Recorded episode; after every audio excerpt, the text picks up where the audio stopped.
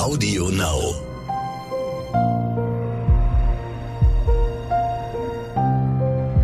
Verbrechen von nebenan. True Crime aus der Nachbarschaft.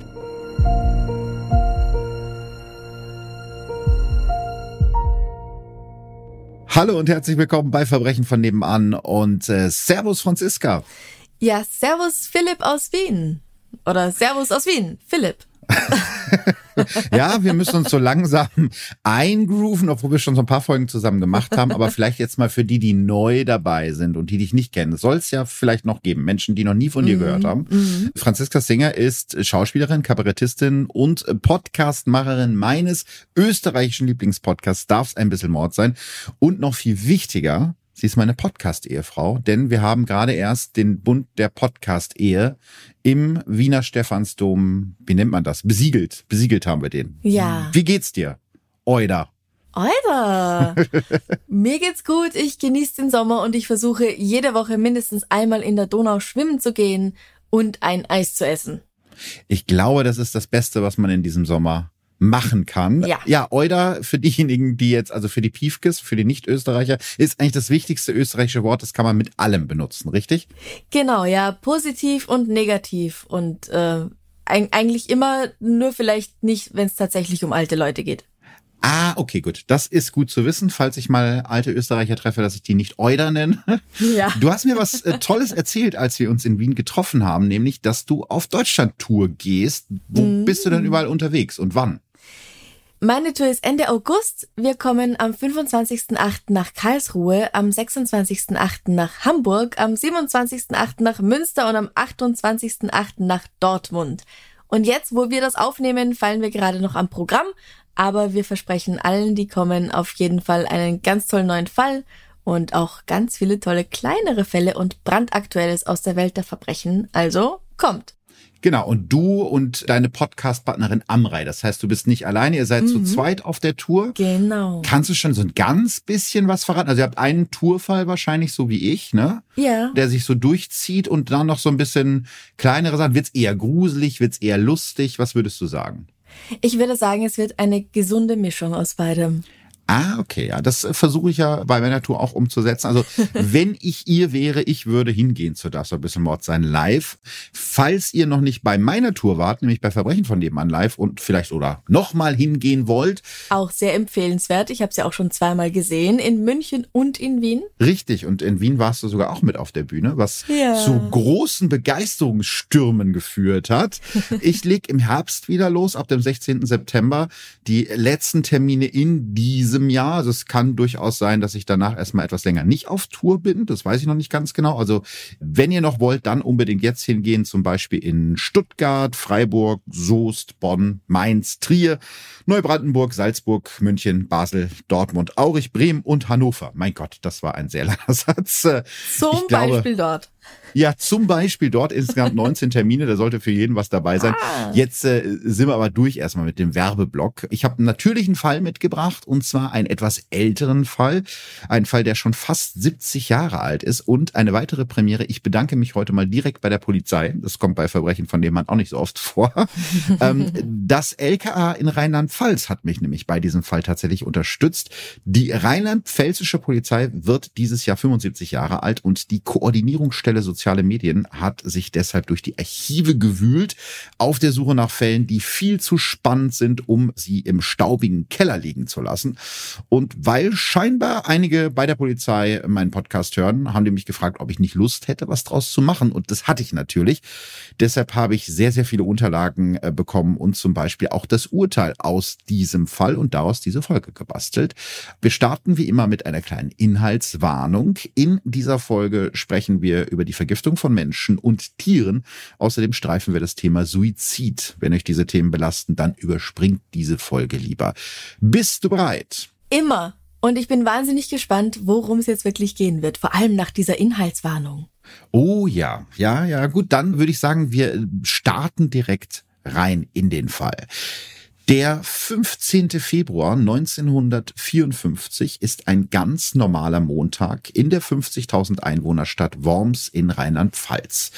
Die 32-jährige Annie Hamann lebt gemeinsam mit ihrer neunjährigen Tochter in dem kleinen Haus ihrer 75-jährigen Mutter Eva Ruh in der großen Fischerweide mitten in der Wormser Altstadt.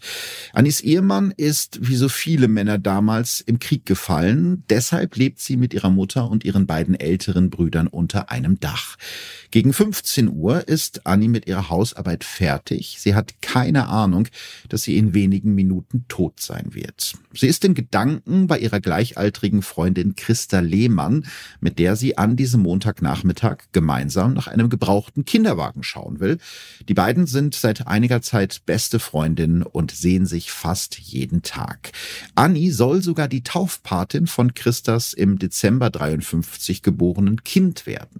Annie und Christa genießen ihre Freizeit, gehen zusammen einkaufen, tanzen oder ins Kino. Schließlich sind die beiden Singles. Auch Christa ist Witwe, seit ihr Mann Karl Franz Lehmann vor anderthalb Jahren überraschend gestorben ist, am Durchbruch eines Magengeschwürs, wie die Ärzte damals festgestellt hatten. Beide Frauen lieben es zu feiern und auch zu flirten, am liebsten mit den fashion amerikanischen Soldaten, die damals in Rheinland-Pfalz stationiert sind. Das passt Annis Mutter Eva Ruh so gar nicht. Immer wieder gibt es deshalb Streit zwischen den beiden. Auch mit Anis bester Freundin Christa kann Eva Ruh nicht besonders viel anfangen. Manchmal kommt sie ihr sogar unheimlich vor. Trotzdem bemüht sich Christa um ein gutes Verhältnis zu der Mutter ihrer besten Freundin. Vorgestern zum Beispiel hat sie der gesamten Familie Pralinen mitgebracht. Vier mit Likör gefüllte Schokopilze, die sie vorher im schicken Kaufhaus Wortmann gekauft hat. Alle, inklusive Annie und Christa, haben von den Pralinen genascht. Nur Annis Mutter Eva war nicht nach Likör und Schokolade. Sie hat gerade eine fiese Erkältung hinter sich. Stattdessen stellt Eva Ruh die übrig gebliebene Praline auf einem kleinen Tellerchen in den Küchenschrank. Und genau dort findet sie am Montag, also zwei Tage später, Annie Hamann. Die 32-Jährige spielt gerade mit dem Hund ihres Bruders, einem weißen Spitz, als ihr der gefüllte Schokopilz im Küchenschrank wieder einfällt. Auf Schokolade hat Annie keine Lust, dafür aber auf Likör. Also beschließt sie, die Praline aufzubeißen, den Likör selbst zu trinken und die Schokolade dem Hund zu geben. Mhm. Aber schon, ja, ist eigentlich eine blöde Idee, einem Hund Schokolade zu geben. Das kann man, glaube ich, schon mal direkt sagen, ne?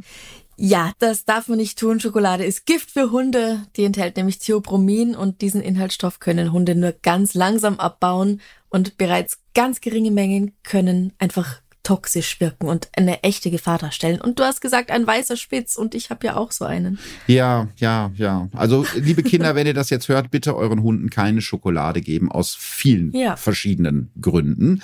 Also wie gesagt, äh, Anni beißt in die Praline rein und will eigentlich äh, die Schokolade weiterreichen und den Likör trinken. Aber schon der erste Bissen schmeckt extrem bitter. Als Anni ihrer Mutter Eva davon erzählt, meint die, Anni solle die Schokolade bloß ausspucken und dem Hund den Rest geben, was Anni auch tut. Kurz danach setzt Anni sich mit einem Spiegel an den Küchentisch, um sich noch schnell die Haare zu machen, bevor sie zu ihrer Freundin Christa geht. Dabei trinkt sie eine Tasse Tee, um den bitteren Geschmack in ihrem Mund loszuwerden, als sie sich plötzlich ganz komisch fühlt. Panisch ruft sie ihre Mutter. Wie, wird mir, ich werd ja blind, hilf mir!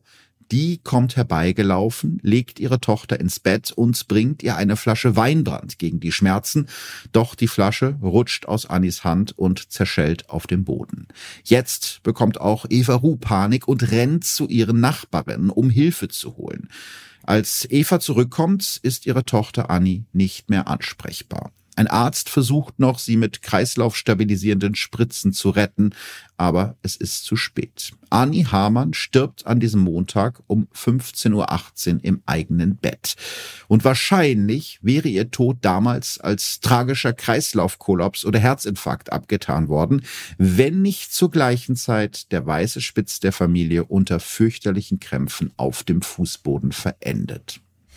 Ja, das wundert mich nicht, weil ja, wie gesagt, Schokolade gar nichts ist für Hunde. Aber ich vermute mal, dass es eher an einem anderen Inhaltsstoff dieses Schokopilzes gelegen hat. Ja, an der Praline ist definitiv was faul. Kurze Zeit später kommt auch Christa Lehmann am Haus ihrer gerade verstorbenen Freundin Annie an und gibt sich völlig fassungslos. Sie erzählt, dass ihr vor einiger Zeit von denselben Pralinen ebenfalls schlecht geworden ist und sie solche Schmerzen hatte, dass sie schon Angst gehabt hat, die Nacht nicht zu überleben.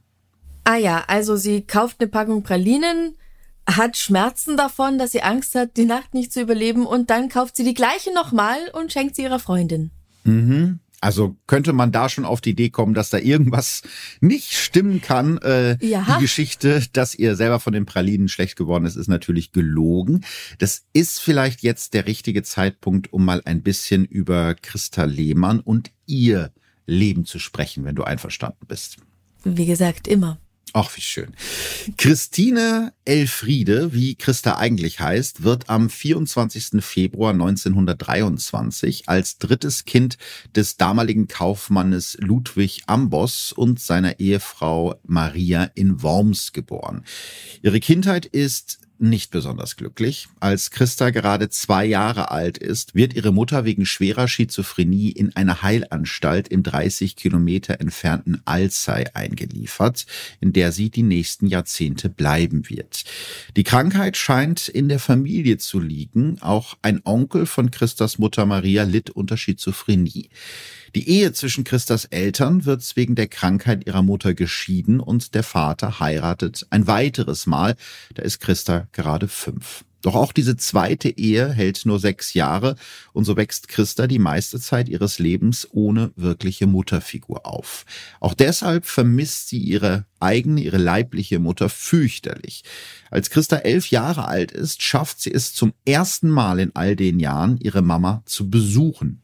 Das muss man sich mal vorstellen. Ne? Die Mutter wird in die Heilanstalt eingeliefert mhm. und die Tochter kann ihre eigene Mutter jahrelang nicht sehen. Das ist ja, zeigt ja auch einen gewissen Umgang mit psychischen Krankheiten, der sich zum Glück mittlerweile ein bisschen geändert hat. Ja, aber es war 1934 wenn ich jetzt richtig gerechnet habe. Also, hm. Ja, ja, also nur jetzt zum Hintergrund natürlich, das war damals noch ein viel größeres Problem, dass man gesagt hat, solche Leute, die schieben wir ab in irgendwelche Anstalten und tun die so, als hätte es die nie gegeben. Genau, die muss man wegsperren. Ja. Und die Christa kann ihre Mama auch nur besuchen, weil ihre Oma sie heimlich mitnimmt. Als Christas Vater Ludwig davon erfährt, verprügelt er seine Tochter. So erzählt es Christa selbst Jahre später dem Zeitjournalisten Ernst Klee. Christa besucht die Volksschule in Worms. Dort gilt sie als durchschnittliche Schülerin. Einmal bleibt sie sitzen, weil sie wegen Krankheit zehn Wochen lang im Unterricht gefehlt hat. Zehn Wochen? Also ich habe nicht rausfinden können, was es für eine Krankheit war, aber es muss irgendwas echt Schlimmes gewesen sein. Ja, oder vielleicht hat ihr Vater sie so verprügelt, dass sie einfach nicht mehr laufen konnte und dann durfte sie sich auch nicht in der Öffentlichkeit zeigen. Auch das wäre eine Möglichkeit, aber auch da sind es natürlich irgendwie andere Zeiten. Ne? Man wird ja heute dann eher versuchen, dass die, auch wenn die krank zu Hause sind, dem Unterricht einigermaßen folgen können und irgendwie mhm. ne, versuchen, dass man denen die Versetzung ermöglicht. Aber ja, ja andere Zeiten damals. Nach ihrem Schulabschluss mit 14 schlägt sich Christa in verschiedenen Jobs als Arbeiterin durch. In einer Wäscherei, den Lederwerken Cornelius Heil oder in einer Arzneimittelfabrik. 1940, also mit 17, begeht Christa ihre erste Straftat.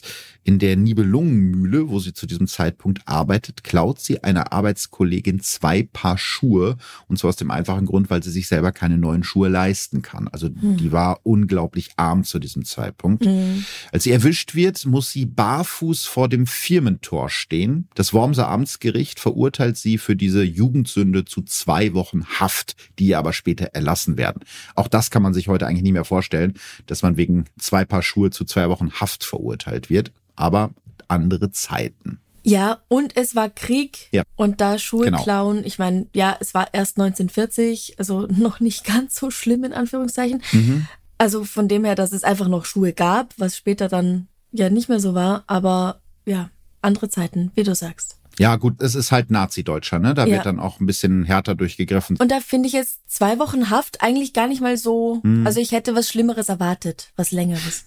Ja, Die Haft ist ja dann ja auch erlassen worden. Mhm. Ein Jahr später wird Christa Dienst verpflichtet, so wie damals tausende anderer Frauen.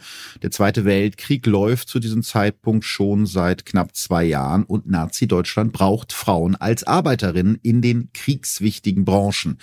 Die 18-Jährige landet in der Impfstoffabteilung beim Chemieriesen Höchst in Frankfurt am Main und dort sind ihre Vorgesetzten so zufrieden mit ihr, dass sie sie sogar zur Vorarbeiterin ernennen. Also sie wird befördert. 1943 lernt sie dann, als sie gerade ihren Vater in Worms besucht, den zehn Jahre älteren Fliesenleger Karl Franz Lehmann kennen.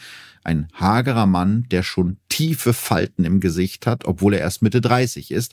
Außerdem hinkt er und ist magenkrank. Also aus Sicht der meisten Menschen wahrscheinlich nicht unbedingt ein Anwärter für den Titel Sexiest Man Alive. Na, nee, wobei man natürlich sagen muss, dass die Auswahl an Männern, die zu dem Zeitpunkt noch verfügbar sind, also nicht mhm. an der Front eingezogen. Ja, es ist 1943. Ja, genau. Also da gab es jetzt nicht so viele Single-Männer.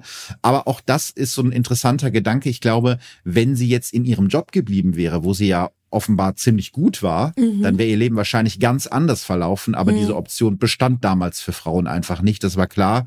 Die hat jetzt ein gewisses Alter, also muss sie mal langsam heiraten. Und selbst wenn der Typ zehn Jahre älter ist und jetzt nicht unbedingt der Anwärter auf Sexist Man Alive ist. Ja, aber vielleicht will sie ja wirklich heiraten und will gar nicht so arbeiten, sondern sie will eben heiraten, weil das bedeutet, dass sie eine Familie haben kann. Ja, genau. Das ist tatsächlich der Grund. Also man hat auch später herausgefunden, dass die Ehe der beiden absolut keine Liebesheirat ist.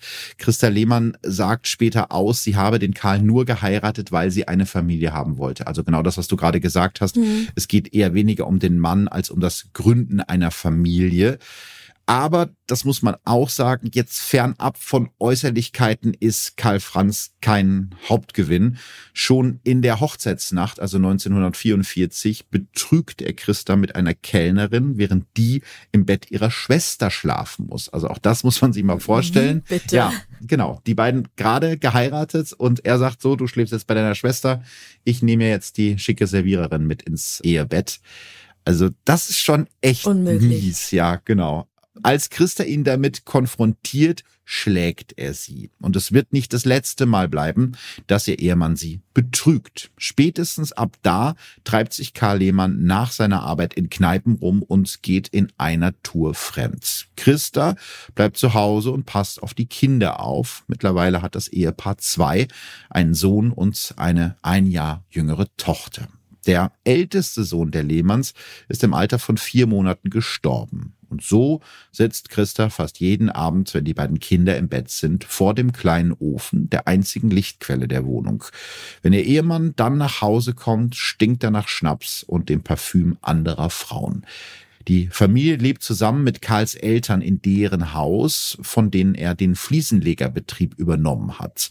Am Anfang läuft das Geschäft gut, eben vor allem so durch Schwarzgeld, ne, weil man da irgendwie so Tauschgeschäfte gemacht hat nach dem Krieg. Mm. Aber nach der Währungsreform und wahrscheinlich auch durch Karls Alkoholexzesse geht der Laden irgendwann den Bach runter, sodass Karl sein Geld als Aushilfe in anderen Firmen verdienen muss. Auch Christa arbeitet neben ihrem Job als Hausfrau und Mutter von zwei Kindern noch zusätzlich in einem Schrotthandel, um wenigstens etwas Geld dazu zu verdienen. Wenn Christa es dann doch mal wagt, sich zu beschweren, schlägt ihr Ehemann zu. Einmal schubst er seine Ehefrau so stark, dass sie durch eine geschlossene Tür geschleudert wird. Auch die Kinder der beiden bekommen die Gewalt mit. Einmal wirft sich der fünfjährige Sohn der Lehmanns zwischen seine Eltern, um seine Mutter zu verteidigen. Sein Vater Karl verprügelt ihn fürchterlich. Dreimal verlässt Christa Lehmann ihren Ehemann, dreimal holt Karl sie wieder zurück. Die einzige Person in der Familie, die Christa versteht, ist tatsächlich ihre Schwiegermutter. Als die selbst im Sterben liegt und an ihr eigenes, verpfuschtes Leben zurückdenkt, gibt sie der jungen Frau einen Rat, der Christas gesamtes Leben verändern wird. Wenn ich in deinen jungen Jahren wäre, geb ich dem Alten was ins Fressen. Uff, ja. Mhm es ist ja leider oft so, dass Personen, die schon mit Gewalt aufgewachsen sind, dann in ihren Partnerschaften ebenfalls Gewalt erfahren oder selbst zum Täter werden. Das ist richtig schlimm. Ja. Und die Mutter ihres Mannes kennt das bestimmt auch selbst. Sie wird es am eigenen Leib erfahren haben, von ihrem eigenen Ehemann und vielleicht auch von ihrem Sohn. Ja, Und dass man da einen Weg rausfinden möchte, ist verständlich. das stimmt. Also von dem her, dieser gut gemeinte Rat, ja, verstehe ich. Ja, aber das ist, ist ja ganz interessant, dass damals scheinbar gar keiner daran denkt, weil es einfach gesellschaftlich nicht akzeptiert war, zu sagen, trenn dich, ne? Nimm die Beine in die Hand, renn weg. Genau, ja. Stattdessen gib ihm was ins Essen. So, das ist die Lösung. Es ist jetzt Ende der 40er, Anfang der 50er Jahre, da war es mit der Scheidung in Deutschland halt noch nicht so leicht. Definitiv nicht. Und spätestens im Juli 1952, nach acht Jahren Ehe, hat Christa Lehmann genug. Ihr Mann muss weg. Die passende Idee dafür bringt sie ausgerechnet Karls eigener Vater Valentin, also praktisch ihr Schwiegervater. Der ist Hobbygärtner und warnt Christa vor dem Pflanzenschutzmittel, das er in seinem Garten benutzt, um Schädlinge wie Blattläuse zu bekämpfen. Pass auf, dass die Kinder nicht dran gehen, die könnten dran sterben, warnt er seine Schwiegertochter. Der Name des Pflanzenschutzmittels, das Christa Lehmann in ganz Deutschland berühmt machen wird, ist E605. E605. E Das klingt jetzt wie sowas, was man heute auf einer Packung Chips hinten drauf lesen könnte. Stimmt. Aber was ist das? Was bewirkt das? Tatsächlich, diese E's sind, glaube ich, Nahrungszusatzstoffe mittlerweile. Also deswegen wahrscheinlich die Assoziation mit den Chipstüten. Also ich musste jetzt so ein bisschen meinen Grundkurs Wissen Chemie zusammenkratzen. Wenn es nicht ganz stimmt, ich entschuldige mich, ich habe Chemie so schnell wie möglich abgewählt. Also E605 ist eine deutsche Erfindung aus den 40er Jahren. Direkt nach dem Zweiten Weltkrieg haben die Amerikaner dieses Patent beschlagnahmt, aus Angst, die Deutschen hätten damit einen weiteren chemischen Kampfstoff entwickelt. Nachdem das Gift in den USA bereits erfolgreich zur Bekämpfung von Schädlingen eingesetzt wurde, kommt es ab 1948 unter diesem Namen, also E605, auch in Deutschland wieder zurück in den Handel. Das Gift ist ein Ester der Thiophosphorsäure und im reinen Zustand farblos und auch fast geruchlos. Das Gift blockiert im menschlichen Körper verschiedene Rezeptoren und führt deshalb zu Erbrechen, Durchfall, Schweißausbrüchen, Kopfschmerzen, Krämpfen und am Ende zu Atemlähmungen. Dass man E605 nicht nur dafür benutzen kann, Blattläuse loszuwerden, sondern auch einen Menschen zu töten, hat damals allerdings keiner auf dem Zettel. Das Mittel bekommt man zu dieser Zeit in jeder Drogerie. Es wird sogar im Schaufenster beworben. Ne? Hier schaut mal her, super tolles Gift. Holt euch das jetzt sofort im Sonderangebot. Und so kauft Christa Lehmann im September 1952 sechs Ampullen des Giftes in der Drogerie Meyer in Worms. Die Verpackung mit dem aufgedruckten Totenkopf und dem Wort Gift versteckt sie im Kleiderschrank. Am 27. September 1952 hat Karl Lehmann morgens einen Friseurtermin. Wahrscheinlich will er auch an diesem Samstag später wieder in die Kneipe. Während Karl beim Friseur ist und sich rasieren lässt, bereitet Christa zu Hause das Frühstück vor. Eigentlich alles wie immer mit einem Unterschied. In Karls Frühstücksmilch, die er jeden Morgen trinkt, schüttet Christa eine halbe Ampulle E605. Karl merkt nichts. Ich habe ja gerade gesagt, farblos und geschmacklos. Ne? Das kannst du da reinmischen, ohne dass es auffällt. Er trinkt die Milch und schwingt sich auf sein Fahrrad und radelt davon. Etwa 20 Minuten später kommt er zurück. Ihm ist übel. Auf seiner Stirn stehen Schweißperlen. Er legt sich auf die Couch, verlangt irgendwann nach einem Arzt. Als der endlich kommt, ist Karl Lehmann bereits tot. Der Arzt, der seine Krankengeschichte kennt, diagnostiziert einen Magendurchbruch nach außen in die Bauchhöhle. Ein geplatztes Magengeschwür also. Nichts Ungewöhnliches, weil wir wissen ja, der Karl war magenkrank und wahrscheinlich deshalb schöpft niemand Verdacht und Christa Lehmann fühlt sich endlich befreit. Ja. Finde ich jetzt nicht gut. Ich denke mal, in den allermeisten Fällen, es hätte bestimmt einen anderen Ausweg gegeben als ausgerechnet Mord, aber von ihrer Warte aus irgendwie verständlich. Ja, total. Und vor allem kann Christa ja jetzt endlich das Leben führen, das sie sich immer gewünscht hat die ganze Zeit. Sie geht ins Kino, ins Café oder zum Tanzen und lernt dabei natürlich auch Männer kennen. Mit einem von ihnen, einem verheirateten Monteur aus Trier, beginnt sie eine längere Affäre und wird 1953 sogar schwanger von ihm. Kurz überlegt Christa, das Kind abzutreiben, erkundigt sich sogar, wer bei ihr eine Abtreibung durchführen könnte. Damals natürlich hochgradig illegal. Mhm, mh. Also die Abtreibung logischerweise. Ist heute in Deutschland übrigens immer noch illegal, aber es gibt eben Ausnahmen, wo man das machen kann und in anderen Ländern. Wo man Ländern, das straffrei dann machen kann. Genau. Ist in Österreich das Gleiche. Ach so, okay. Ja. Ja, ist auch nicht besser hier. Ja, was heißt, ne? Vergleichen wir das mal mit den USA. Da leben wir noch in guten Zeiten. N natürlich. Aber nur weil es immer noch ein bisschen schlechter sein kann, heißt nicht, dass es super ist. Das hast du sehr schön gesagt. Ja, das stimmt. Also damals natürlich noch was ganz anderes. Ne? Da muss ja. man wirklich, wirklich Angst haben, allein schon nach einer Abtreibung zu fragen. Mhm. Am Ende entscheidet sie sich dann doch, das Kind zu bekommen. Es ist ihr insgesamt viertes, wovon drei Kinder noch leben. Du erinnerst dich, der erste Sohn ist ja relativ schnell gestorben. Mhm. Für ihren konservativen Schwiegervater Valentin Lehmann, mit dem sie immer noch unter einem Dach wohnt, ist dieses uneheliche Kind natürlich ein Skandal. Schon als Christas Mann Karl noch lebte, hatten Valentin und sie nicht das beste Verhältnis. Der Journalist Ernst Klee, der Christa stundenlang interviewt hat, schreibt über Valentin, dieser war für sie nur eine Verdopplung der Gestalt des Mannes. Die beiden tranken zusammen und aßen vor den Augen der hungrigen Kinder, ohne ihnen etwas abzugeben. Also Valentin und sein Sohn. Ne? Also der war praktisch wie der schlimme Ehemann. Mhm. Und spätestens seit Christa ihrem Schwiegervater gebeichtet hat, dass sie ein Kind bekommt, werden ihre Streits, also die von Christa und ihrem Schwiegervater, immer schlimmer.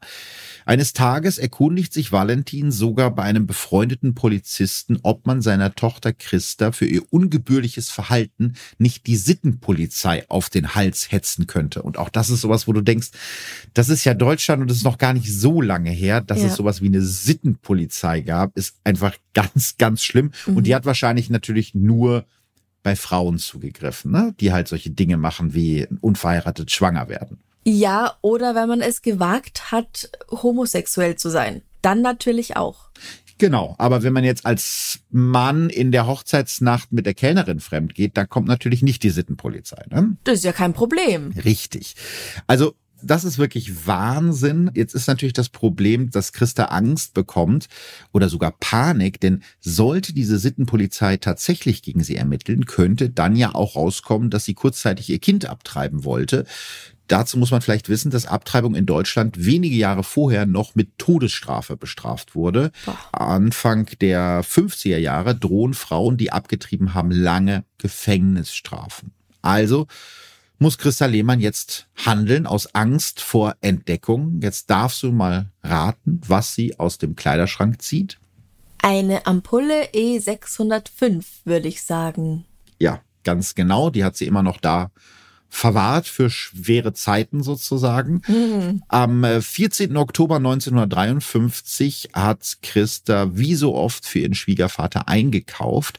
Seit dessen Frau und dessen Sohn gestorben sind, hilft sie ihm im Haushalt, bügelt seine Hemden und macht Besorgungen für ihn. Eigentlich die perfekte Schwiegertochter. Doch an diesem Tag rührt sie ihm den kompletten Inhalt einer der E605 Ampullen, die sie immer noch im Schrank versteckt hat, in seinen Joghurt und gibt ihm die Flasche. Am nächsten Morgen trinkt Valentin zum Frühstück die gesamte Flasche Joghurt. Also es muss so eine Art Trinkjoghurt gewesen sein. Also jetzt nicht so ein, flüssig halt, ja. Ja, ziemlich flüssig, genau, nicht so zum Löffeln. Er steigt auf sein Rad und fährt damit zur Arbeit. Auf dem Weg dorthin wird Valentin Lehmann plötzlich schwindelig.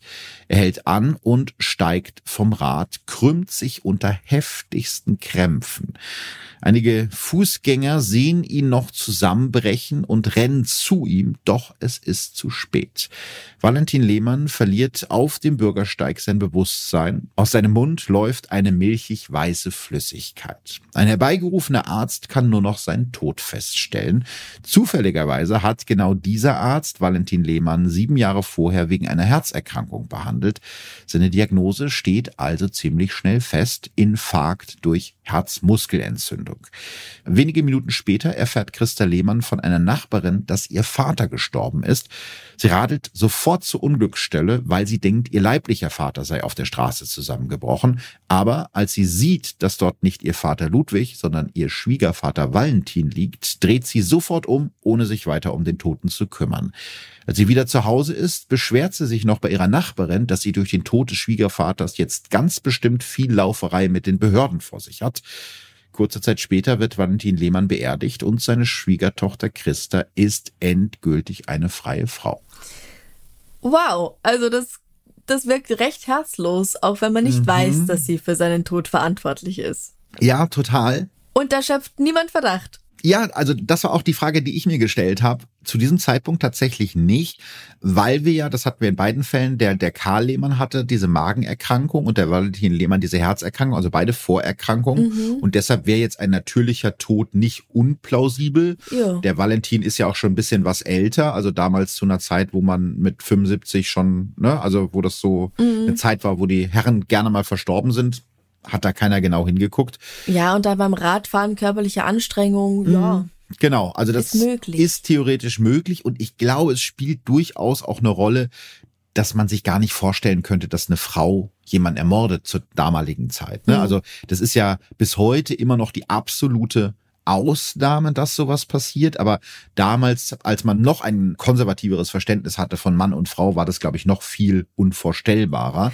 Und sie ist ja nicht nur eine Frau, sie ist Mutter. Sie ist Mutter, genau. Und dann kommt eben noch die Art und Weise der Morde dazu, mhm. denn es ist zu diesem Zeitpunkt noch kein einziger Fall auf der ganzen Welt bekannt, wo jemand das benutzt hat, um es irgendwie einem Menschen zu verabreichen. Also auch das führt, glaube ich, dazu, dass diese Tat ja undenkbar ist und wahrscheinlich wären diese beiden Morde niemals entdeckt worden, wenn Christa nicht Anfang 1953 Annie Hamann kennengelernt hätte.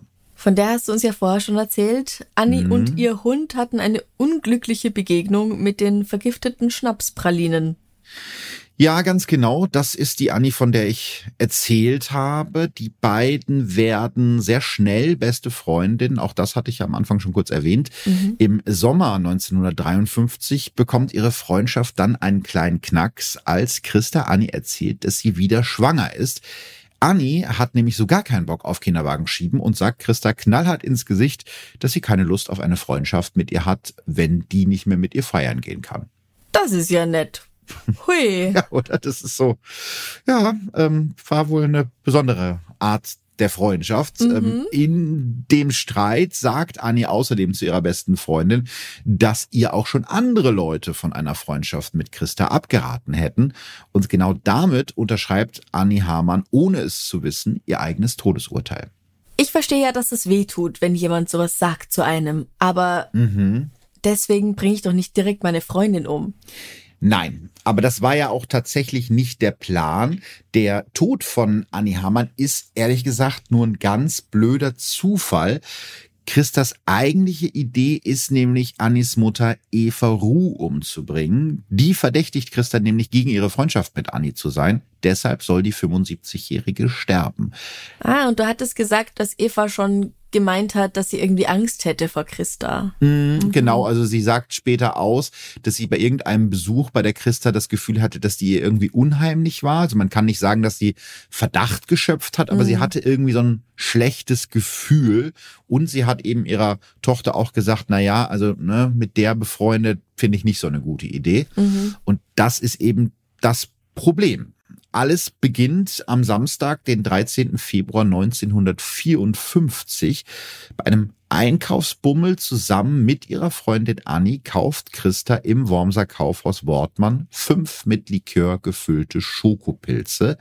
Sobald sie alleine zu Hause ist, beginnt sie mit den Vorbereitungen für ihren tödlichen Plan. Mit einer ganz kleinen Schere öffnet sie den Boden von einer der Pralinen und schüttet den Likör vorsichtig aus. Dann füllt sie eine halbe Ampulle E605 in die Praline und streicht den Schokoboden der Praline mit einem heißen Messer sorgfältig wieder glatt. Der Schokopilz sieht jetzt aus wie neu. Die Praline mit der Giftfüllung landet ganz unten in einer schmalen Tüte. Die anderen ungefährlichen Pralinen legt Christa Lehmann obendrauf. Am selben Abend um 21 Uhr besucht Christa ihre Freundin Annie zu Hause, um sie zu einem Besuch in einem Café abzuholen. Die Pralinen hat sie in ihre Manteltasche gesteckt. Auf dem Weg zu Annie isst Christa selbst einen der Schokopilze, den obersten natürlich ohne Gift. Das ist auch so eine Sache, als ich das gelesen habe. Ich weiß nicht, ob ich mich das getraut hätte. Ja. Weil es kann ja durchaus sein, dass in der Tüte irgendwie die Pralinen durcheinander kommen. Und dann wäre es halt für sie richtig doof gelaufen gewesen. Habe ich mir auch gedacht, aber du hast ja gesagt, es war so eine ganz schmale mhm. Tüte, also je nach Größe der Pilze hatte halt immer wirklich nur einer auf dem anderen ja, Platz ja, gehabt. Genau, die waren so aufeinander gestapelt, mhm. aber trotzdem, ich glaube, ich hätte irgendwie Schiss, dass die Giftpraline ausgelaufen ist oder so. Also ich würde mich das ja.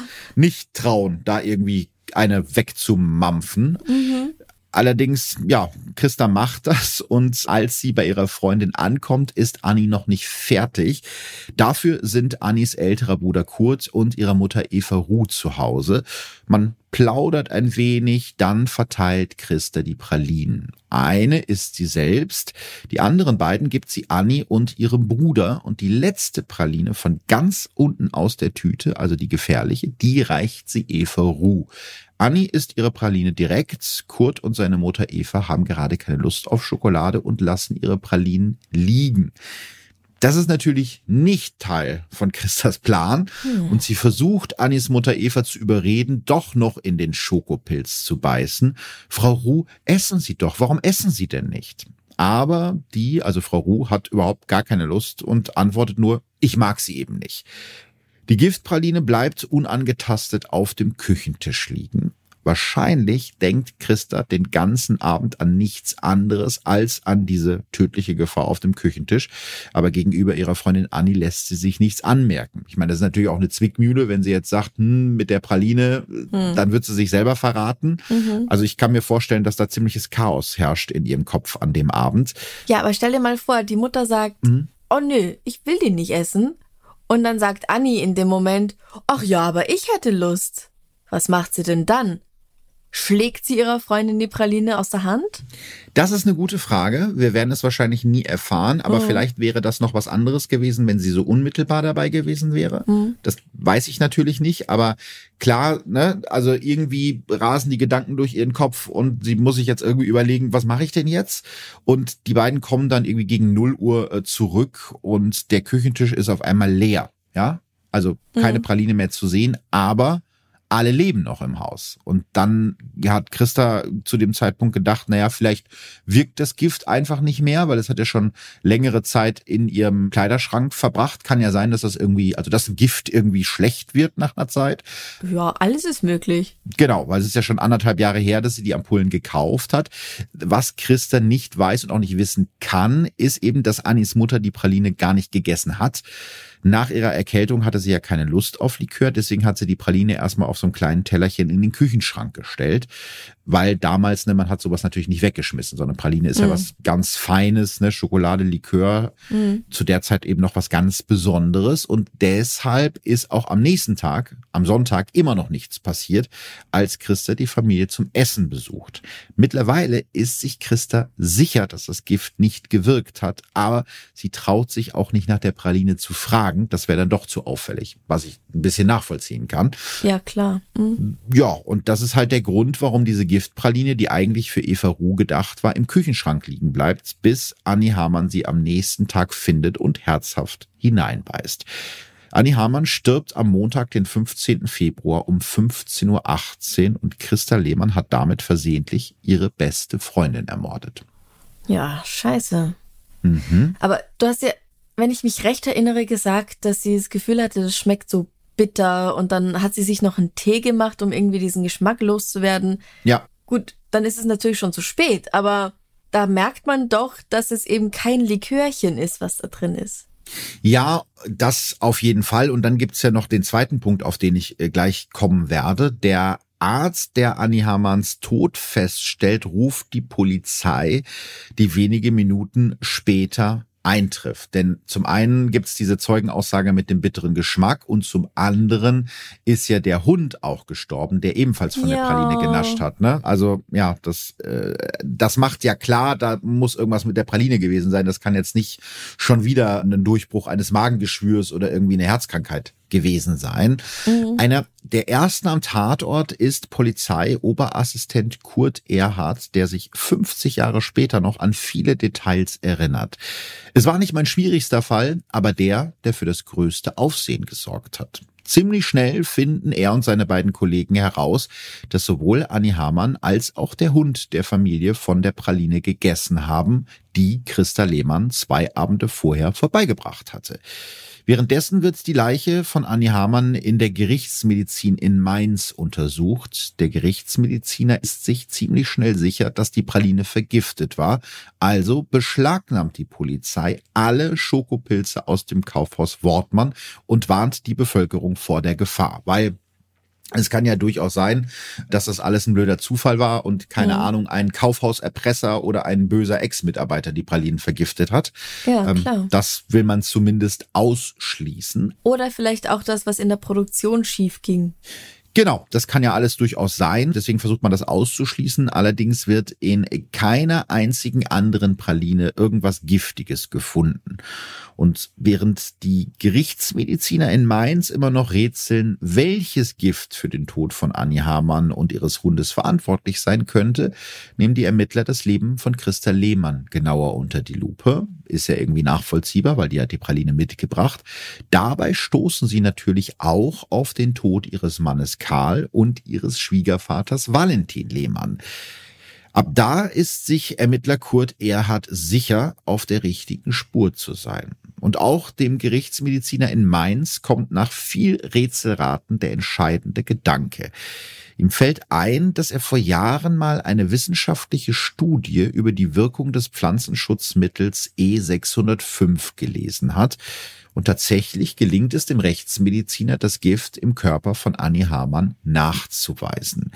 Währenddessen plagt Christa Lehmann das schlechte Gewissen. Auf der Beerdigung ihrer besten Freundin Annie Hamann bricht sie endgültig zusammen. Ich wollte das nicht, schreit sie. Als sie danach am Friedhof in die Straßenbahn steigen will, wird sie festgenommen. Sie kommt in Untersuchungshaft, aber sie schweigt. Christa Lehmann bestreitet sogar ein Gift mit dem Namen E605 überhaupt zu kennen. Für die Ermittler bleibt die 30-Jährige ein Rätsel. Wobei man auch vielleicht an der Stelle sagen muss, das ist gar nicht so eine schlaue Verteidigungsstrategie, wenn eben dieses Gift bei ihr im Schrank liegt. Also der Plan war nicht so, du würdest sagen, der war nicht so ausgefinkelt. ne? Also das ist ja eine Lüge, die man sehr schnell enttarnen kann. Ja. Man sagt, ich habe noch nie was von diesem Gift gehört. Und dann, und dann findet man es bei ihr im Schrank. Ja, das ja. ist äh, bisschen ärgerlich. Für die Ermittler bleibt sie trotzdem ein Rätsel, denn für den Tod von Christas Mann und ihrem Schwiegervater haben sie mittlerweile jeweils ein Motiv gefunden. Aber den Mord an Christas bester Freundin Annie Hamann kann sich die Polizei einfach nicht erklären. Dieses Rätsel löst sich erst am Montag, den 22. Februar, also genau eine Woche nach dem Tod ihrer besten Freundin. Christa Lehmann möchte plötzlich einen Pfarrer und ihren Vater sprechen. Auch das finde ich interessant. Sie scheint ein sehr enges Verhältnis zu ihrem leiblichen Vater zu haben, obwohl mhm. er sie so verprügelt und misshandelt hat.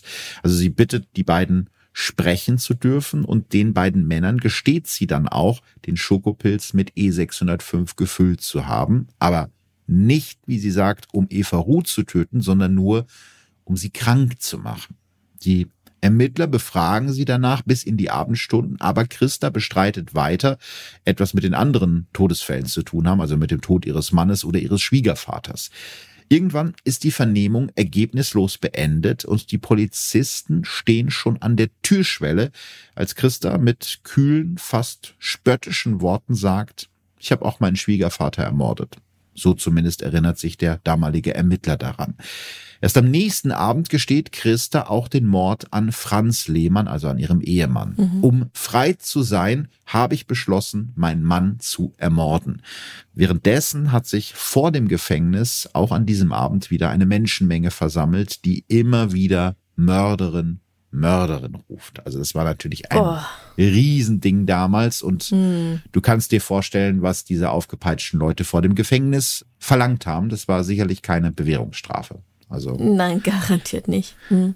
Andere Zeiten damals. Der Staatsanwalt ordnet eine Exhumierung der Leichen von Karl und Valentin Lehmann an und tatsächlich werden in ihren Überresten Rückstände von E605 gefunden. Damit ist endgültig bewiesen, Christa Lehmann hat drei Menschen auf dem Gewissen. Ich bin froh, dass es aus ist, sagt sie in ihrer letzten Vernehmung vor dem Prozess zum damaligen Ermittler Kurt Erhards. Kannst du das verstehen, dass man sagt, ich bin froh, dass es vorbei ist?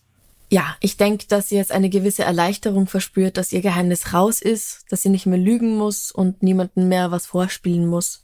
Ja, ich glaube auch, dass es gerade zum Ende, also ich kann mir vorstellen, dass sie mit dem Mord an ihrem Mann und ihrem Schwiegervater durchaus besser klargekommen ist, aber eben die eigene mhm. beste Freundin, die einzige richtige Bezugsperson zu ermorden, das liegt, glaube ich, schon sehr schwer auf dem Gewissen. Ja, wobei die anderen beiden Morde natürlich auch belastend sein können. Äh, definitiv, aber ich kann mir vorstellen, weil damit ist sie ja die Jahre vorher einigermaßen klargekommen, aber das ja. war jetzt natürlich nochmal so ein Punkt, wo man dann denkt, ich glaube, ich habe ganz schön verkackt. Wahrscheinlich. Mhm. Der Prozess gegen Christa Lehmann beginnt am 20. September 1954 vor dem Mainzer Schwurgericht und dauert nur zwei Tage.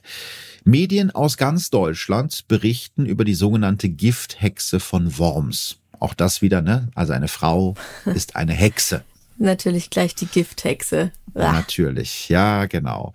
Vor Gericht wiederholt Christa Lehmann ihre Aussage, dass sie ihren Mann und ihren Schwiegervater gezielt getötet hat. Nur der Tod der besten Freundin Annie Hamann sei ein Versehen gewesen.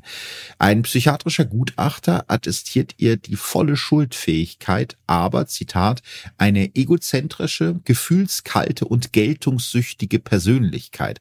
Auch das wieder übrigens, es ist interessant, wenn man sich diese alten Gutachten und Akten anschaut. Ich habe ja auch zum Beispiel diesen Münsteraner Fall gemacht, wo die Frau angeblich ihren Mann ermordet und geköpft hat. Und mhm. auch da zieht sich durch die Akten so eine ja, man muss schon sagen, Abscheu gegenüber gewissen Frauen. Ne? Also eine mhm. Frau, die nicht bei jeder Vernehmung weint, ist gefühlskalt. Also das ist schon, ja so eine gewisse Frauenfeindlichkeit in diesen Jahren, die man da zwischen den Zeilen irgendwie wiederfindet. Ja, und besonders absolut. interessant finde ich, wenn man sich diesen Gutachter etwas genauer anschaut, der das alles ihr attestiert. Denn genau dieser Gutachter war 1937 unter den Nazis Direktor der Heilanstalt im hessischen Marburg geworden und hat dort hunderte von psychisch erkrankten Patienten durch Unterernährung und Medikamente sterben lassen. Offizielle Todesursache Lungenentzündung.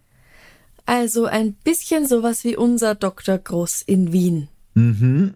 Und dann musst du dir vorstellen, dass so jemand dann nachher über egozentrische und gefühlskalte Persönlichkeiten urteilt. Das ja. entbehrt nicht einer gewissen Ironie, ne? Ja, ja. Am 22. September um 17.30 Uhr fällt das Urteil gegen Christa Lehmann. Sie wird dreimal zu lebenslanger Haft verurteilt. Sie nimmt das Urteil scheinbar regungslos hin. In ihrem Schlusswort bittet sie das Gericht darum, wenigstens ihre bürgerlichen Ehrenrechte behalten zu dürfen. Falls ich eines Tages doch wieder in Freiheit kommen sollte, möchte ich wenigstens nicht als ehrlose Frau dastehen.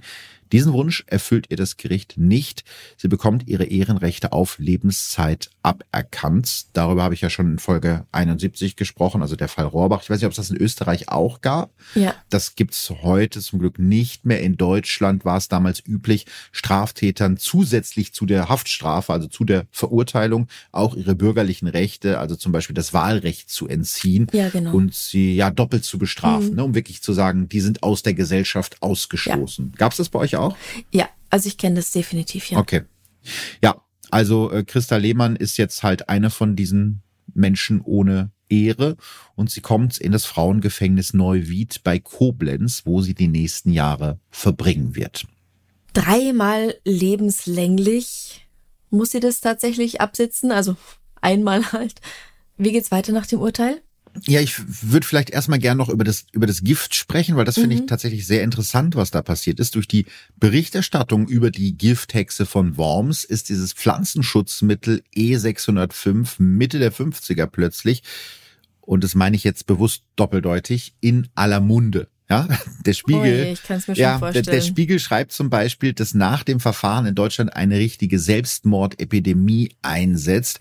Immer mehr Deutsche wählen das Gift für ihren Suizid. Fraglos wird nicht nur die Methode kopiert, sondern es reift eben auch vielfach erst angesichts der Vortat der Entschluss zur eigenen Tat heran, zu der es sonst nicht gekommen wäre. Das kennt man aus der Psychologie, das ist der sogenannte Werter-Effekt. Ja. Deswegen ist es halt immer so eine schwierige Sache, ob man über Suizide berichten sollte oder nicht, weil immer mhm. die Gefahr besteht, dass eventuell Menschen, die eh schon zum Beispiel unter Depressionen leiden, dann erst auf die Idee kommen, ah, so könnte ich es ja auch machen. Und mhm. das scheint da der Fall gewesen zu sein. Das führt zum Beispiel dazu, dass das rheinland-pfälzische Innenministerium die Presse auffordert, den Namen des Giftes nicht mehr zu nennen. Ja, ja, guter Move. Dann weiß man wenigstens nicht was. Ja, genau. Das äh, kommt aber, glaube ich, leider ein bisschen zu spät, weil der Name ist schon ja. in der Öffentlichkeit. Mhm. Was die nicht machen, was ich noch nachvollziehbarer gefunden hätte, wäre den Verkauf zu verbieten. Das passiert nicht. Mhm. E605 wird weiterverkauft, allerdings nur noch gegen Vorlage des Personalausweises was bei Menschen mit suizidalen Absichten auch nicht so richtig schlau ist, weil die kaufen sich dann einfach trotzdem. Ähm, außerdem, das ist wahrscheinlich das, was eher hilft, das Gift wird vergällt. Also das heißt, man färbt es mit so einer auffälligen Farbe ein und macht es besonders bitter, mhm. dass man es eben nicht mehr so einfach runterschütten kann oder bei anderen Leuten in den Joghurt oder die Milch mischen kann. Und es hat tatsächlich bis 2001 gedauert, bis die Anwendung von E605 in der Europäischen Union verboten wurde. Trotzdem ist gerade erst wieder, ich glaube, es war 2019, jemand damit vergiftet worden, ein 56-jähriger Mann aus Lübeck. Sein Mieter hatte ihm das Gift in den Portwein geträufelt. Also es kann durchaus sein, dass noch in irgendwelchen Regalen ja. ne, alte Bestände Oder im Gartenschuppen halt ist noch was gelegen. Genau. Und deswegen, ja. also das zieht sich tatsächlich bis heute durch, dass damit noch Leute in der heutigen Zeit vergiftet werden.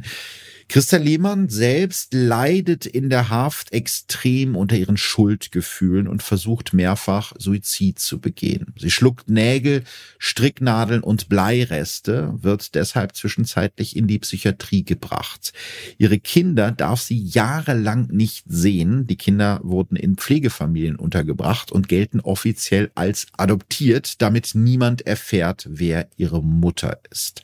Als die JVA Neuwied 1971 geschlossen wird, verlegt man Christa ins hessische Frauengefängnis nach Frankfurt. 1977 kommt sie nach 23 Jahren in Haft aus dem Gefängnis frei und versucht unter einem neuen Namen ein ebenso neues Leben zu beginnen. Aber das fällt ihr nicht leicht. Immer wieder versucht die Boulevardpresse ihre neue Identität zu lüften und ihren neuen Wohnort herauszufinden. Hm. Wie finden wir das? Ja, ich finde das scheiße. Ich denke mir, lass die Frau doch in mhm. Ruhe. Sie hat ihre Strafe abgesessen und jetzt soll sie auch ein normales Leben führen dürfen, finde ich. Ja. Das ist sowieso schwierig genug nach 23 Jahren im Knast, wo du ja. auch noch deinen jeglichen Kontakt zu deinen Kindern verloren hast. Und sollte sie jetzt weitermachen mit dem Vergiften, dann wird man sie auch wieder finden. Aber bei ihr nehme ich mal stark an, war das jetzt auch keine Gefahr. Ehrlich gesagt kann ich mir das auch nicht vorstellen. Und bevor so jemand entlassen wird, gibt's ja auch psychologische Gutachten, die auch mal falsch liegen können, ne? Sicherlich. Ja, ja, ja. Aber ich bin mir ziemlich sicher, dass es bei ihr eben dieser spezielle Fall war, wo sie das Gefühl hatte, so handeln zu müssen. Und ich bin da komplett deiner Meinung, wenn jemand seine Strafe abgesessen hat, dann muss er die Chance kriegen auf ein neues Leben. Und auch dafür wurde ich jetzt schon öfter von Leuten kritisiert, mhm. die das am liebsten hätten, wenn alle Leute, die eine Straftat begangen haben, mit einem Schild auf der Stirn rumlaufen würden, ich habe das und das gemacht. Mhm. Also es heißt nicht, dass ich die Straftat gut heiße, überhaupt nicht. Aber ich denke, dass man eine Chance haben sollte, ja. ähm, ein neues Leben zu starten. Und wie du schon gesagt hast, wenn wieder was passiert, kommst halt wieder in den Knast und dann hast du deine zweite Chance vergeigt und dann bleibst du auch länger. Solange halt keine Gefahr mehr besteht dass du sowas wieder machst oder was ähnliches wieder machst. Genau, es gibt sicherlich Menschen, vor denen man die Gesellschaft schützen muss. Die sollen auch meinetwegen ja. ihr ganzes Leben irgendwo eingesperrt bleiben, gar kein Ding. Aber in so einem Fall. Dafür gibt's ja die Sicherheitsverwahrung. Dafür gibt's die Sicherungsverwahrung, genau, aber das war eben bei ihr nicht so. Und dann finde ich es wirklich eklig. Also das, das ist wirklich eklig. Und ja. das ist in dem Fall auch so. Einmal taucht eine ehemalige Mitgefangene von Christa an ihrem neuen Arbeitsplatz auf und schreit herum, ob hier denn keiner wisse, dass sie die Giftmörderin Christa Lehmann sei. Ja, geht die dann auch rum und schreit, was sie alles verbrochen hat, weil die war ja wohl auch im Knast. Ja, die haben sich nicht auf einer Ferienfreizeit kennengelernt, definitiv. Ja. Nee, das nun nicht. Und man könnte jetzt meinen, oh Gott, da bricht dann jetzt das neue Leben komplett zusammen. Mhm. Aber dieses Outing in ihrem neuen Job verläuft für Christa zum Glück positiv. Alle Kollegen wissen jetzt Bescheid, stehen aber geschlossen hinter ihr und es passiert ihr ganz genau nichts. Christa Lehmann darf unter ihrem neuen Namen in ihrem neuen Job bleiben und arbeitet bis zu ihrer Rente in dem Betrieb. Auch danach hilft sie dort immer wieder aus. 1995 schreibt der Journalist und Autor Ernst Klee über sie. Seit bald 19 Jahren ist sie nun in Freiheit, nahezu konfliktfrei. Er hat stundenlange Gespräche mit Christa Lehmann geführt und aus seinen Notizen mit ihrem Einverständnis 1977 das Buch Christa Lehmann, das Geständnis der Giftmörderin verfasst. Darin schreibt er zum Beispiel, ihre Schuldgefühle zerfleischten sie fast. Angeblich soll Christa Lehmann unter ihrem neuen Namen zuletzt im Schwarzwald gewohnt haben. Laut Medienangaben lebte sie zumindest 2019 noch. Heute wäre sie fast 100 Jahre alt. Hm.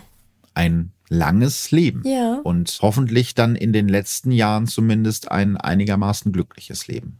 Ja, hoffe ich auch. Also wir haben das schon so ein bisschen angerissen, diese Diskussion, aber ich möchte da jetzt zum Ende nochmal einsteigen. Mhm. Giftmorde oder auch Gattenmord zur damaligen Zeit, jetzt mal ganz überspitzt formuliert, könnte man ja auch sagen, dass es so eine Art Notwehr war. Also jetzt natürlich nicht Notwehr im juristischen Sinne, aber im moralischen Sinne. Denn die geprügelten Frauen, die haben ja damals überhaupt gar keine Hilfe bekommen. Mhm. Es gab keine Hilfe aus der Zivilgesellschaft, es gab keine Frauenhäuser, ähm, Scheidung war so gut wie unmöglich und die Frauen waren in dem Moment, wo sie sich haben scheiden lassen, sowohl sozial als auch finanziell am Ende, mhm. weil die ja oft eben keinen Beruf hatten und vom Mann finanziert wurden. Also kann man das ein bisschen verstehen, dass Christa Lehmann so gehandelt hat in dem Moment? Ich persönlich verstehe das definitiv. Ich habe da ja auch Folgen über die Engelmacherinnen von Nordschreff gemacht. Mhm. Oder über Baba Anjuka, wo es eben darum geht, dass Frauen dann sich zusammenschließen und das Gift verteilen, damit sie ihre brutalen Ehemänner loswerden können. Mhm. Das heißt ich absolut nicht gut, aber ich kann es doch in gewisser Weise nachvollziehen. Ich meine, wer sagt, das kann ich mir nicht vorstellen, absolut nicht, niemals darf sowas sein. Der kann sich glücklich schätzen, weil es ihm oder ja. ihr anscheinend so gut geht, dass er oder sie noch nie in eine Situation gekommen ist, in der man darüber nachgedacht hat. Wie zum Henker komme ich da raus? Ist der Tod meines Peinigers wirklich der einzige Ausweg? Ja, aus heutiger Sicht ist es, glaube ich, schwerer nachzuvollziehen. Die Lage hat sich ja glücklicherweise zumindest in Deutschland und Österreich geändert, ja. was Scheidungen, was Beratung und so weiter angeht. Aber aber eben im historischen Kontext. Genau, das ist, wie du schon sagst, das ist ein Fall, der eben sich vor fast 70 Jahren abgespielt hat. Und den muss man eben auch in dem Zusammenhang sehen, was nicht heißt, dass ich diese Taten gut heiße. Und mhm. ich glaube, Leute zu vergiften ist nie die Lösung deiner Probleme. Das sollte man niemals, niemals, niemals tun. Richtig. Aber ich habe zumindest, je mehr ich mich damit beschäftigt habe und je mehr ich mich auch damit beschäftigt habe, wie ihr Vater sie behandelt hat, wie ihr Mann sie behandelt hat, mhm. zumindest ein, ähm, ja, eine gewisse Art des Verstehens dafür entwickelt, dass sie vielleicht wirklich als eine Person, die auch nicht besonders viel Bildung hatte mhm. und die jetzt auch nicht super perfide vorgegangen ist. Also es war ja kein super ausgefinkelter Plan Plan, den sie da verfolgt hat. Das hat man ja dann zwischenzeitlich gemerkt. Ja. Das ist, glaube ich, ja, wahrscheinlich war das in ihrem Kopf der einzige Ausweg, den sie zu dem Zeitpunkt gehabt hat, um irgendwie aus der Situation rauszukommen. Wobei ich den dritten Tod äh, ein bisschen anders sehe. Also da war ja keine Gefahr, weißt du, die, ja, die Annie hat sie nicht geschlagen oder bedroht, die war keine Bedrohung für sie, die hat sie einfach nur genervt. Und ich glaube da. Beziehungsweise die Eva. Äh, Entschuldigung, genau, nicht die Annie, sondern ihre Mutter, die Eva, die, die sollte ja das eigentliche Opfer sein. Mhm. Ne? Das war ja keine Gefahr für Christa Lehmann, sondern die fand sie halt einfach doof. Ja. Und da hat sie dann eine Schwelle überschritten und gesagt, ich finde jemanden doof, dann bringe ich den jetzt auch um die Ecke. Ja. Das ist dann, finde ich, natürlich noch ein bisschen was anderes. Finde ich auch, ja, ja. Und Giftmord ist halt schon auch irgendwo ein bisschen feig. Das stimmt, aber ich glaube, als Frau, die ihren Mann um die Ecke bringen möchte, der ihr wahrscheinlich körperlich überlegen ist, ist das eine von ja. wenigen Möglichkeiten, die du hast. Du kannst natürlich deinen Ehemann im Schlaf vielleicht erschlagen, aber dann weiß halt wirklich jeder, dass es Mord war, ne? Richtig. Man kann es gut verstecken, unter Umständen. Zweimal hat es funktioniert bei ihr. Wir geben hier keine Tipps. Nein. Das ist eine beschissene Idee, aber aber ja, ich glaube, eben in dem Fall von ihrem Mann und von ihrem Schwiegervater hat sie keinen anderen Ausweg gesehen. Ja. Und dann hat sie es ein bisschen über die Stränge geschlagen, mhm. weil es ja zweimal schon so gut funktioniert hat. Ja, das könnte ich mir auch vorstellen. Also, falls jetzt wieder irgendwie Post kommt von Leuten, die sagen hier äh, linksgrüne Feministen Scheißpropaganda bei Verbrechen von dem Mann, schickt die einfach direkt an Franziska. Ja, und ich lösche sie einfach. Okay, das ist eine gute Arbeitsteilung. Das ist eine sehr gute Arbeitsteilung. Aber das, das kennen wir beide ja schon. Ich glaube, du noch ein bisschen mehr als ich, ne? Arbeitsteilung. Nein. Arbeitsteilung nicht, sondern eher im Sinne von, dass äh, du eine böse Feministin bist. Ach so. Ja, So ja. meinte ich das. Ja. Ja, ja. Ja, ich hasse auch Männer und. Du hast Männer außer mich. Ach so, ja, ja. Und McFluff, McFluff ist doch auch ein Mann. Dann hast du ja schon zwei Männer, die du definitiv nicht hast. Es gibt sogar noch ganz, ganz viele andere. Das beruhigt mich ein bisschen. Nein, ich kann das, ich kann das bestätigen nach unserer gemeinsamen Zeit in Wien. Franziska ist keine Männerhasserin. Sie läuft nicht irgendwie mit einem Schild und einer Sense durch die Welt und prügelt auf wildfremde Männer auf der Straße ein. Nee, niemals. Meistens ist sie sehr nett. Du bist auch meistens sehr nett. Dann sind wir uns ja einig. Ja, es war mir eine besondere Freude mit dir, weil es ist ja tatsächlich jetzt die letzte Folge Verbrechen von nebenan vor der Sommerpause. Oh Gott, oh Gott, oh Gott. Machst du auch Sommerpause? Ich mache Sommerpause erst nach meiner Tour. Ah, okay. Das heißt also, wenn ihr es jetzt gar nicht mehr aushaltet, könnt ihr sehr gerne auf äh, Darf es ein bisschen Mord sein umschwenken. Und ich bin wieder da und zwar Ende August. Also Folge 83 kommt Ende August bei Audio Now und eine Woche später dann überall sonst, wo es Podcasts gibt.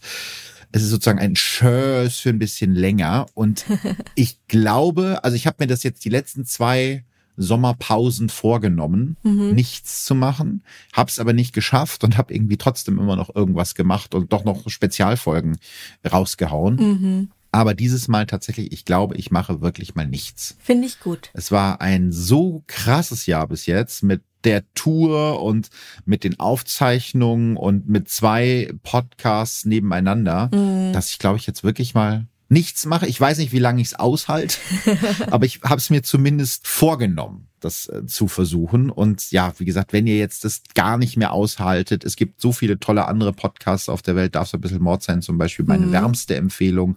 Und dann kann man dich ja auch anschauen auf Sky Crime. Richtig, genau. Es gibt neue Folgen auf Sky Crime, die sind jetzt schon draußen. Kannst du auch ohne Abo, also du brauchst nicht mal ein Sky-Abo, kannst du bei Wow gucken oder bei Sky Ticket beziehungsweise. Oder ihr könnt einfach, äh, um die Sehnsucht ein bisschen zu stillen, euch jetzt schon mal Tickets für die Tour im Herbst holen. Und dann habt ihr was, worauf ihr euch freuen könnt. Und dann bin ich ab Ende August wieder da und dann gehst du praktisch fast genau dann in die Sommerpause, ne? als ob wir uns abgesprochen hätten. Genau. Und irgendwann bald machen wir dann ja auch noch eine Folge bei mir zusammen. Sehr gerne. Stimmt, das ist ja dann auch noch. Also die Leute sind eigentlich perfekt versorgt. Wir müssen uns Ja. gar keine Sorgen machen. Nö. Die Leute sind super versorgt. Ich glaube, es wird ein guter Sommer. Ich glaube, es wird ein sehr guter Sommer. Ich hoffe sehr darauf. Ich hoffe auf äh, Sommer, Sonne, Eis essen, Mhm. ins Wasser springen, Musik hören, lange Abende auf dem Balkon. Mhm. Da habe ich jetzt richtig Bock drauf. Ja. Und ähm, ja, ich hoffe, ihr könnt den Sommer gut genießen. Ich bin mir relativ sicher, dass ihr das könnt. Und wir hören uns dann wieder nach der Sommerpause. Oh Gott, es fühlt sich immer so wie ein Abschied an. Ist es auch ein bisschen, aber es ist nur ein kurzer Abschied. Also wir hören uns wieder nach der Sommerpause. Franziska, vielen, vielen Dank. Und ich hoffe, dass ich es zu deinem Auftritt nach Münster schaffe. Das ist ja gar nicht so weit weg von mir. Das wäre schön. Und dann winke ich. Auf jeden Fall. Ja, klar. Entweder von vor oder vielleicht auch von auf der Bühne. Das weiß ich noch nicht so ganz genau. Weißt du noch nicht, ob du dich traust? Ich bin ja eher so ein schüchterner Typ auf der Bühne, das weißt du, das hast du ja miterlebt. Ja, dann sehen wir uns da. Das würde mich sehr freuen. ich hoffe, dass ich es zeitlich hinkriege, also ich werde versuchen, alles möglich zu machen und ansonsten bald wieder in Wien, dem wunderschönen Wien. Ich bin ja ein bisschen verliebt jetzt in Wien, muss ich ganz ehrlich sagen. Und zu Recht. Zu Recht, es ist wirklich eine ganz, ganz tolle Stadt. Falls ihr noch nicht da wart, fahrt unbedingt nach Wien. Das äh, kann man, glaube ich, auch mal an der Stelle sagen. Ja. Vielen Dank. Ich hätte mir keinen schöneren Gast für die letzte Folge vor der Sommerpause wünschen können. Und ich kann jetzt schon mal verraten, für die erste Folge nach der Sommerpause habe ich mir auch einen speziellen Gast überlegt, den sich ganz viele von euch schon gewünscht haben. Aber das verrate ich euch dann. Erstmal an dieser Stelle vielen, vielen Dank an dich, Franziska. Dankeschön. Danke an dich, Philipp. Dann wünsche ich dir noch einen wunderschönen Tag und Bussi, Baba. Danke. Tschüss. Verbrechen von nebenan. True Crime aus der Nachbarschaft. Mehr Infos und Fotos zu unseren Fällen findet ihr auf unserer Facebook- und unserer Instagram-Seite. Audio Now.